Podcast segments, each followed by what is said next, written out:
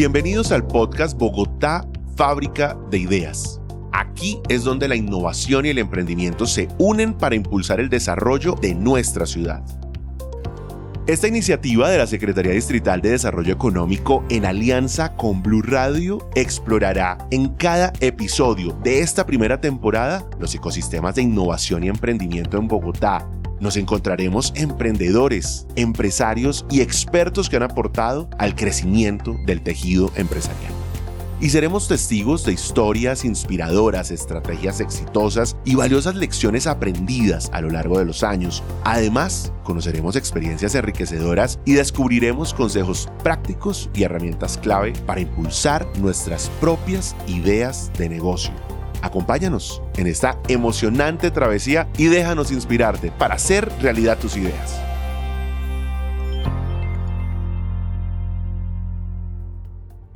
Las startups que han tenido relacionamiento con empresas aumentaron en un 31% con respecto al año anterior, mientras que las grandes corporaciones que trabajaron con emprendedores han tenido un incremento de cerca del 76% según un ranking de innovación abierta 2022 que hizo Connect Bogotá en este episodio hablaremos sobre los retos a los que se enfrentan las grandes compañías en su relación con las startups y la innovación abierta. Nuestra invitada de hoy es María Paula Ríos, la vicepresidenta de innovación en Alianza Team.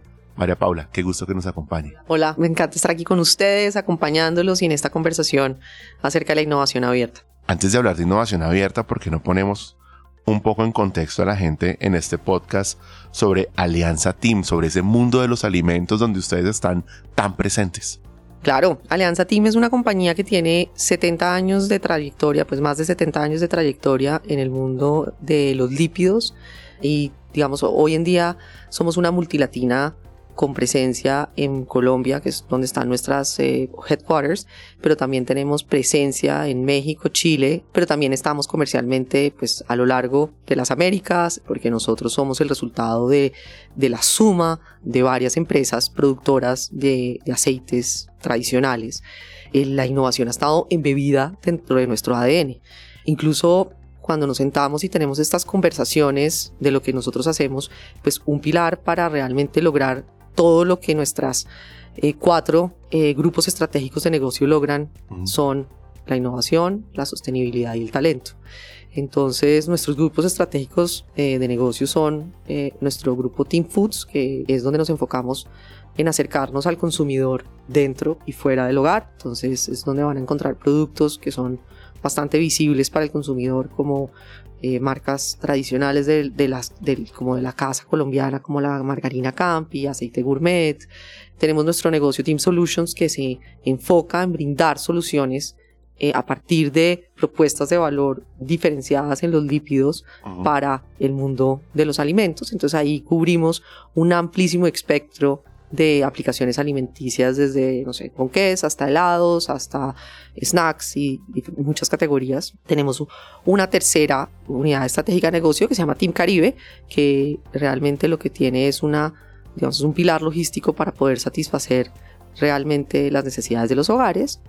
Y el cuarto, el cuarto grupo estratégico de negocio se llama Bread Master, que en donde nos enfocamos en, en la comercialización tanto a, digamos, a nivel empresarial como también a través de empresas, llegar al consumidor, lo que llamamos B2B2C, eh, de masas eh, congeladas. Yo la escucho a usted hablar y plantearnos esta estructura de cómo funciona Alianza Team desde el modelo de negocio un poco y siento como reto la necesidad de estar innovando permanentemente. Me da la sensación que el tema de alimentos es súper, súper desafiante. Un consumidor cambiante, exigente. Totalmente. Fácilmente usted puede irse a la competencia, pues, o sea, sin conocer tanto el mercado. ¿Cómo definen ustedes ese concepto de innovación abierta que está tan presente en lo corporativo y cómo está allí presente?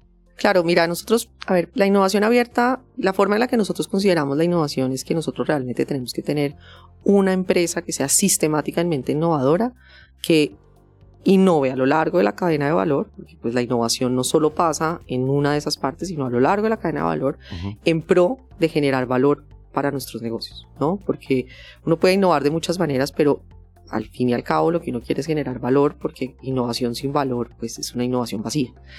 Eh, o mejor, pues una innovación no sostenible. Eh, y lo que, nos, lo que nosotros hemos ido, digamos, evolucionando a lo largo del tiempo, con, pues a lo largo de ir en esta trayectoria de ir potenciando la innovación dentro de la organización, nos hemos dado cuenta que es que la innovación no solo pasa de puertas adentro de las organizaciones, el mundo está cambiando de puertas afuera. Y lo que pasó en muchas industrias como la energía, como eh, las, las, industrias financieras, como la salud, está empezando a pasar cada vez con más fuerza en la industria alimenticia y se viene una revolución de un cambio en cómo vamos a consumir los alimentos hacia adelante bastante, bastante fuerte. Y cuando nosotros nos empezamos a cuestionar, y esto me remito a encuestas de innovación globales y todo, nosotros empezamos a, a nosotros nos gusta mucho, por usar la palabra, medirnos, pero entender lo que está pasando afuera y no quedarnos nosotros mirándonos hacia afuera, sino realmente compararnos con los, compararnos no, pero sí aprender mucho de los ecosistemas que están pasando afuera. Y nos empezamos a dar cuenta que las compañías más innovadoras del mundo eran potentes no solo porque eran innovadoras adentro, sino porque apalancaban lo que está afuera. No tiene sentido volverse a inventar la rueda, pues porque si alguien ya se está inventando la rueda con potencia... Es, poner como un grano de arena, es decir, yo cómo le ayudo a que esa innovación que al final nos va a servir a todos pueda llegar Exactamente.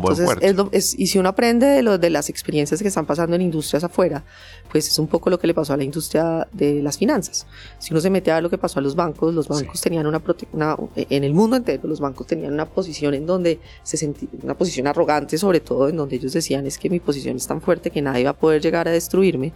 Y empiezan a salir todas estas compañías fintechs para la muestra un botón pues muy, muy bonito de un empresario colombiano como es Nubank, mm. en donde entró a competir en el mundo del, del, de los bancos en Brasil y revolcó la industria a partir de la innovación. Entonces, esas personas que están viendo lo que uno a veces por el afán del día a día, etcétera, no ve cómo uno puede conectarse con esos ecosistemas que están innovando y entre todos ser mucho más fuertes hacia adelante. ¿Cómo está el tema a nivel de organización desde la mentalidad y cultura. Se lo digo porque yo siento a veces que los tomadores de decisiones y quienes hacen parte de una organización son reacios al cambio.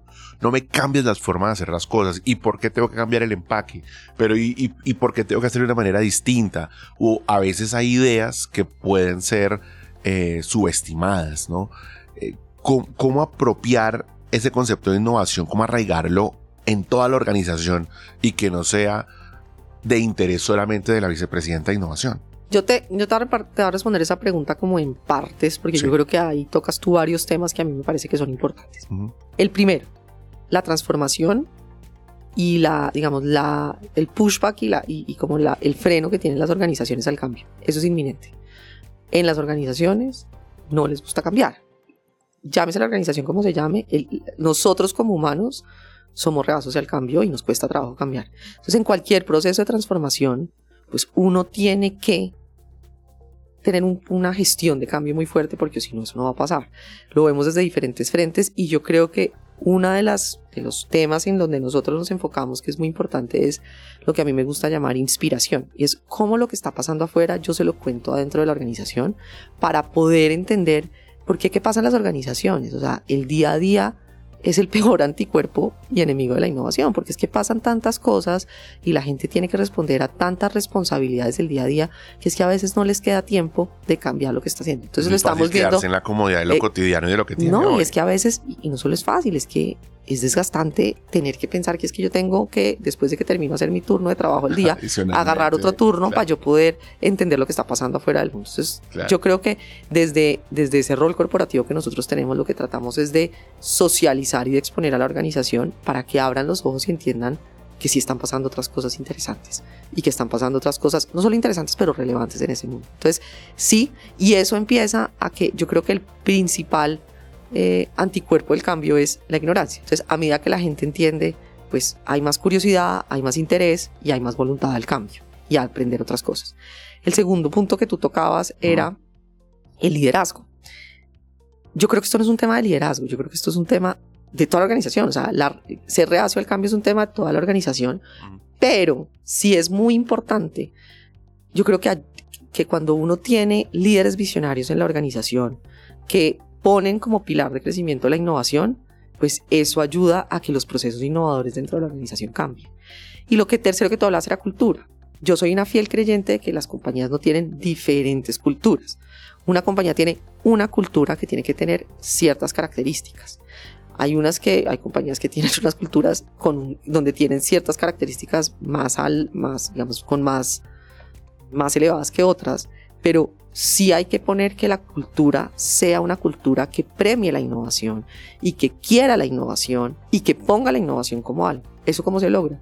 Teniendo perfiles de talento innovadores, teniendo conversaciones innovadoras, o sea, haciendo que la innovación sea parte de la conversación, en donde los negocios hablen de innovación, en donde eh, las áreas de soporte hablen de innovación, porque lo que, lo que uno tiende a ver a veces en las organizaciones es que uno pone la innovación a cargo de un equipo que es responsable de una cantidad de cosas y como te lo mencionaba antes, a mí en una, en una, en, una charla que tuve un día con alguien de estos como gurús e innovadores, dijo, es que yo creo en las culturas innovadoras sistemáticamente innovadoras. Y él contaba la historia de una compañía eh, del sector financiero en Estados Unidos en donde habían diferentes niveles de responsabilidad en la innovación. unas compañías que tenían que innovar para traer cientos de millones en innovación a la organización, pero que a todos los niveles y que, por ejemplo, las personas más operativas tenían que innovar en su trabajo en el día a día para ahorrarle a la compañía mil dólares al año. Entonces eso te pone a ti en cómo compro el papel diferente, cómo eh, hago las reservas de avión de una manera diferente, cómo, sí, y todo eso empieza a generar preguntas y respuestas en donde la gente se vuelve sistemáticamente innovadora. Y lo que nosotros hacemos en Alianza Team es eso, es poner las conversaciones de innovación muy al frente para que todo el mundo se sienta parte de eso y la cultura de esa manera pues embebe la innovación de una manera muy natural y muy potente. Eh, la innovación surge desde los lugares más inesperados, como que puede estar presente en cualquier lugar, eh, no está reservado para grandes escenarios o grandes descubrimientos, sino simplemente en la voluntad de hacer algo de manera distinta. ¿Cómo ha sido la evolución de Alianza Team con esa búsqueda permanente eh, de la innovación? O sea, de por qué han entendido ustedes que es tan importante hacerlo, pero sobre todo cómo ha sido esa evolución en la compañía. A ver, yo creo que ha sido una evolución, primero que todo, muy natural. Ha sido una evolución como muy, muy propia. No quiero decir que es que nosotros estemos tratando de seguir un lineamiento específico de alguna teoría, sino que ha sido una innovación muy propia en donde hemos ido creciendo y ha sido bastante, de una manera bastante emergente, ha ido surgiendo la forma en la que hemos hecho y eh, como que hemos ido diseñando nuestro camino en la innovación. Eh, cuando uno mira, digamos, años atrás, pues uno, ve, uno veía una innovación, además la innovación per se ha evolucionado. Lo que significaba innovar hace 35 años no es lo mismo que significa innovar hoy. Entonces, cuando uno mira hacia atrás, pues una innovación mucho más enfocada a producto, mucho más enfocada a diseño de, de de, del diseño del producto per se. Eso fue evolucionando y se empieza uno a meter también en diseño de procesos que responden al producto. Mm. Y después uno va evolucionando y, digamos primero con una perspectiva, como te contaba antes, una perspectiva bastante interna, como yo, yo manejando mis procesos de innovación desde un ambiente cerrado, donde los temas pues, de proteger la, la innovación se vuelven pues prioritarios y siguen siendo pues obviamente súper importantes, pero a medida que vamos evolucionando y vemos todas estas cosas interesantes que están pasando afuera de la organización, porque además lo que estamos viendo en el mundo, no solo en el mundo, pero también en el mundo de los alimentos, es cómo avanza la tecnología, ¿no? Entonces cuando a mí me hablan de transformación digital, en el mundo de los alimentos, simplemente tener un e-commerce. Pasa por unas cosas de una complejidad tecnológica en lo que llamamos aguas arriba del proceso de producción súper interesantes. Es más, me atrevería a decir que ni siquiera el e-commerce es transformación digital, no, es una página web. O sea, sí, pero digo, pero eso es parte como de, del proceso de digitalizar mi, digamos, de digitalizar mi negocio. pero cuando uno, cuando uno mira aguas arriba lo que está pasando en la industria alimenticia y ya estamos viendo que hay, digamos, ambiciones de poder, de que cuando uno tiene los problemas del mundo alimenticio que está considerándose, eh, de poder alimentar. Las problemáticas del mundo es, vamos a tener 50 billones de personas, eh, perdón, 10 billones de, de, personas para el año 2050 y no tenemos suficiente espacio en la Tierra para crecer la comida que necesitamos para alimentar a las personas. Entonces, ¿cómo vamos a tener ese alimento para poder alimentar a las personas? Y, y empiezan a surgir todas estas ideas de crecer carne en laboratorios. Que empiezan a aparecer, a, ver, ser más cercanas y más reales. Hoy, hoy en día uno en Singapur puede comer carne de pollo crecida en un laboratorio que completamente sintética. No, no es sintética, porque no es sintética, es, ah, claro. es, es, es a través de métodos de reproducción celular. O sea, no es, no es, digamos, no es, no es alimentación eh, basada en plantas o en otras cosas, es, es, es sintética en el carne real. es carne real. Lo que pasa es que es carne real en donde se están haciendo, así como en algún momento se sueña que uno puede hacer un hígado en un laboratorio para un trasplante, pues están creciendo músculo de gallina, eh, o de pollo de alguna manera para uno podérselo comer. Entonces, pues estos son avances tecnológicos que no, o sea, si, si yo trato de desarrollar todo esto propiamente internamente, pues de entrada me dejo el bus, porque es que llegar a ese avance y sofisticación tecnológica es muy complicado. Entonces, lo que nos hemos dado cuenta es que hay muchos, muchas líneas tecnológicas, muchos elementos donde yo no soy necesariamente el experto ¿sí? Donde yo tengo unas capacidades y unos expertices que suelen ser complementarios a los que tienen diferentes actores del ecosistema, porque, porque lo que sí nos hemos, en este proceso de evolución de la innovación y de la innovación abierta, etcétera, lo que nosotros hemos aprendido es que no hay un solo modelo para hacer la innovación abierta. La innovación abierta pasa en un espectro amplísimo y con un, y con un, con un rango de, de, jugadores muy, muy amplio. Entonces, eh, la innovación abierta no solo pasa por trabajar con startups. La innovación abierta para nosotros pasa de trabajar con proveedores con los que podemos llevar relaciones de decenas de años, mm. en donde juntos podemos estar trabajando para desarrollar algo. Entonces, evolucionamos es para eso, para capturar hacia la innovación abierta de lo que está pasando afuera y con nuestros partners y los ecosistemas de innovación poder crecer hacia adelante. Hablemos de Bogotá. Y en este momento el ecosistema de emprendimiento de Bogotá crece. Claro, aporta la mayor participación al ecosistema nacional, pero viene creciendo y vienen pasando cosas interesantes en Bogotá para consolidarlo. ¿Cómo lo ven ustedes desde una compañía que hace innovación de manera frecuente. Ah, yo creo que la, evolución del ecosistema innovador en Bogotá ha sido súper interesante. Yo creo que eh, desde que yo estoy en estos temas de innovación hace unos años, eh, lo que uno ve es que cada vez hay un, un, ecosistema mucho más estructurado, mucho más consolidado, en donde, en donde realmente, a ver, yo creo que antes había como brotes, en, cuando todo esto inició había brotes, yo creo que hoy ya hay un ecosistema.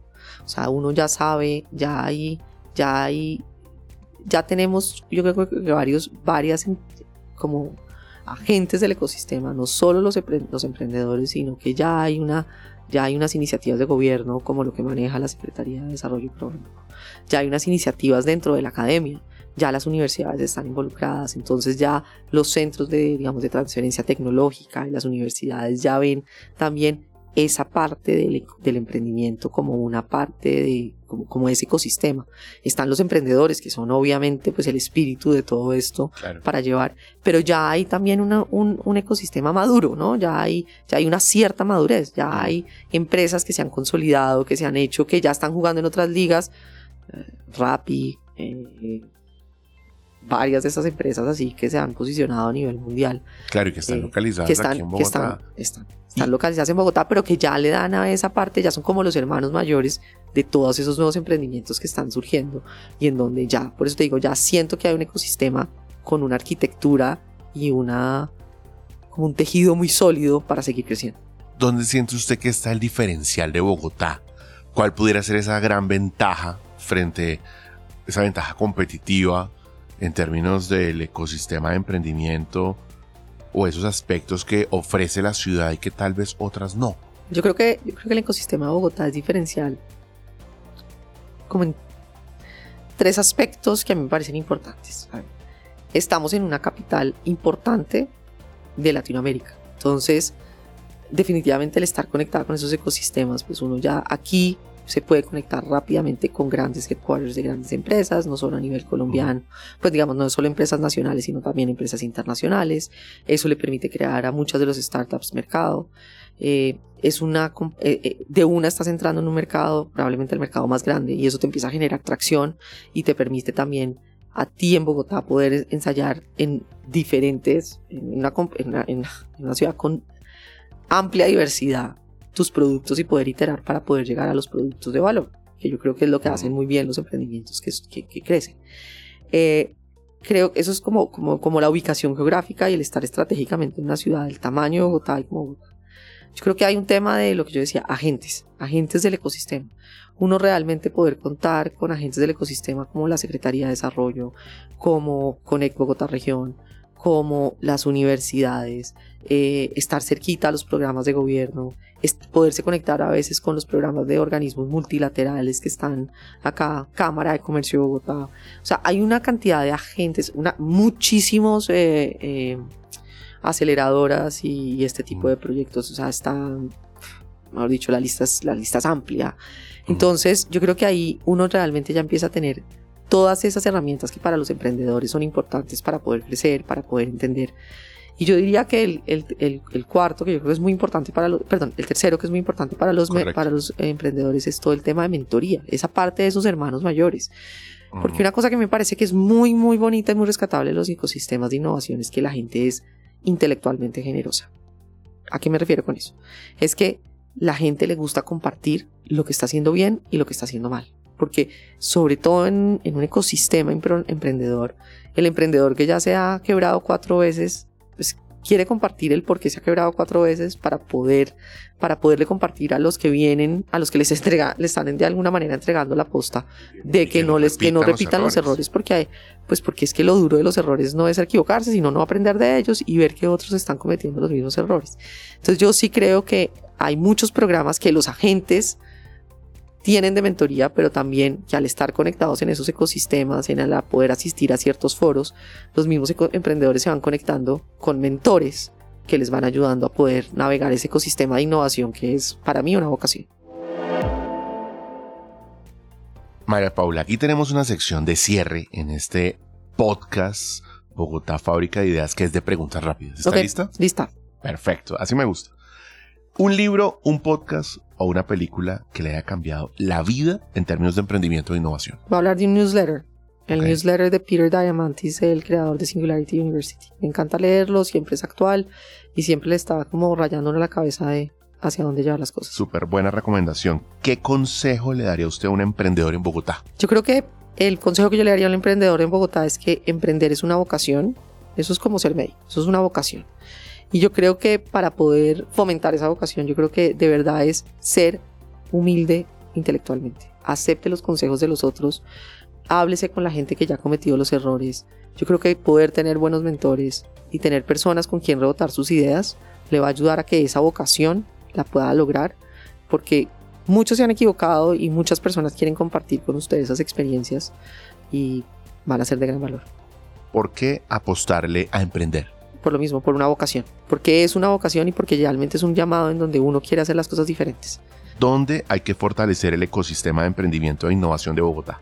Yo creo que en la, en la continuidad de los proyectos y de los procesos. Yo creo que eh, aprendiendo de otros ecosistemas, como uno lo ve en países como Singapur, en donde hay una gran, eh, como una gran articulación entre la empresa, el Estado, la, la academia, la investigación, y además hay una gran claridad de cuáles son los planes a largo plazo, tener esa claridad y poderlo hacer así a largo plazo sería, sería fantástico y poder tener esa trayectoria continua que, que sea de ciudad más que de gobiernos. María Paula Ríos, vicepresidenta de Innovación en Alianza Team, gracias por acompañarnos en este podcast Bogotá Fábrica de Ideas. Muchísimas gracias a ustedes.